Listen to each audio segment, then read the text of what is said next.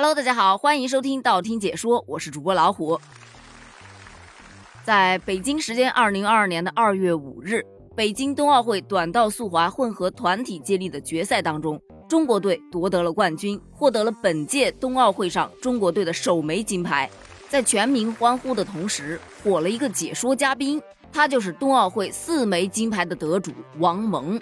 作为解说嘉宾的王蒙，可以说妙语连珠，明人不说暗话。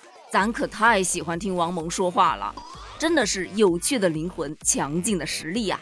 网友更是笑称，这王蒙啊，就是被短道事业耽误的相声演员。你比方说，在女子短道速滑五百米的比赛当中，他每看到一个熟悉的队员，就会忍不住聊两句。比方说，对着一名意大利的选手，我忘了叫什么名字啊，他表示说：“哎呦，我跟你讲，他可厉害了，滑了再滑，不滑再不滑。”回家生了几个孩子，回来以后，哎呦，比原来滑的还快。在男子一千米的预赛当中，比赛开始之后，有土耳其的选手抢跑了。王蒙就表示，这土耳其的选手是什么表演啊？我猜想他是想在全世界面前抢一个镜头，或者是抢一张照片儿否则的话，他的这个动作有些过于明显了。随后，土耳其选手获得了小组第二名，王蒙就表示。土耳其人家这个镜头抢对了呀，小组第二出现了。而当匈牙利的选手刘少宁出场的时候，王蒙又表示，大家对于刘少宁很熟悉了。他之前在社交媒体上说道：“我的妈妈是匈牙利人，我的爸爸是中国人。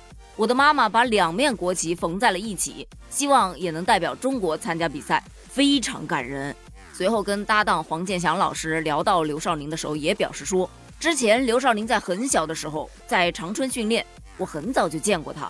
问他你叫什么名字啊？他说叫臭臭，很有意思。网友也纷纷表示啊，萌姐呀，你这样就曝光了人家刘少林的小名。刘少林他知道吗？而在咱们中国选手李文龙出战之前，黄健翔老师让王蒙介绍一下李文龙的特写，王蒙就豪爽的表示没啥说的，九圈给我干下来就完了。焦灼没有意义，一个人干下来九圈，整个人在场上滑起来，把问题丢给他们。而李文龙呢，当时是获得了小组的第三名。随后出场的几个小组中，如果有太多的判罚，就会导致李文龙无法晋级决赛。这个时候，王蒙在解说其他小组比赛的时候，一直在揪心的表示：“哎呦，你们稳一点吧，别撞了，你争我夺的，可别再有判罚了啊！大家稳一点，稳一点。”啊，对，不要太焦灼，凭一点实力稳就行了。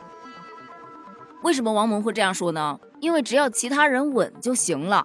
李文龙虽然在他的小组排名第三，但是在整组比赛下来，他依然是在前三的。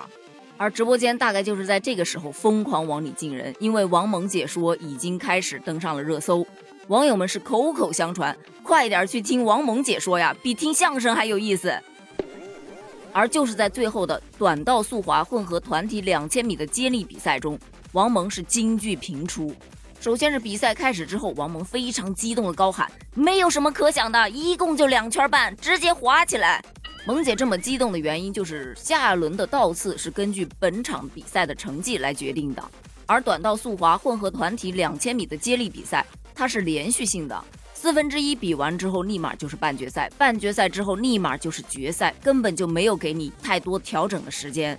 四分之一比赛当中，中国队经历了那么一点点小的波折，王蒙就表示：“哎呦，跟我俩这玩有惊无险呐。”随后，韩国队摔倒出局。要知道，韩国队可是咱们的有力竞争对手啊。这个时候，王蒙就说道：“哎呀，谁啊？谁摔倒了？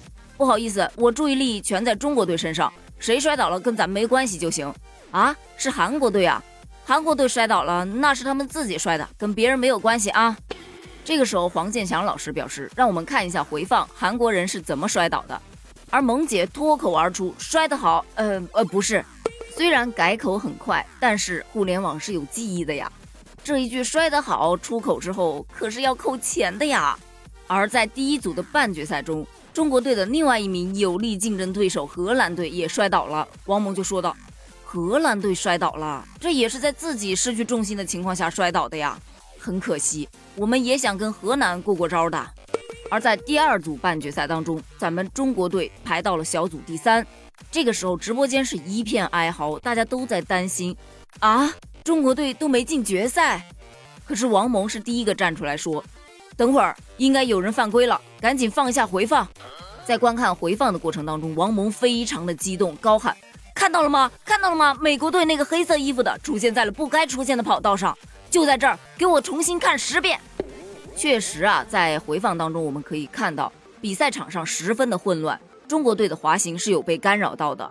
随后裁判就做出了判罚，美国队犯规，中国队晋级决赛。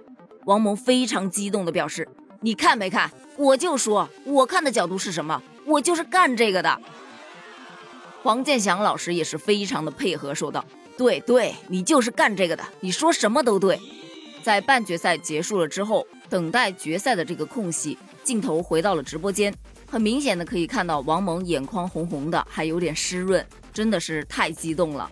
而就在这个时候，黄健翔老师他打了个广告，王蒙姐就表示啊，你这个广告太硬了，我以为我用我的专业知识征服了你，你怎么还念广告啊？黄健翔老师表示这是任务，你怎么不在刚刚等待判罚的时候念广告啊？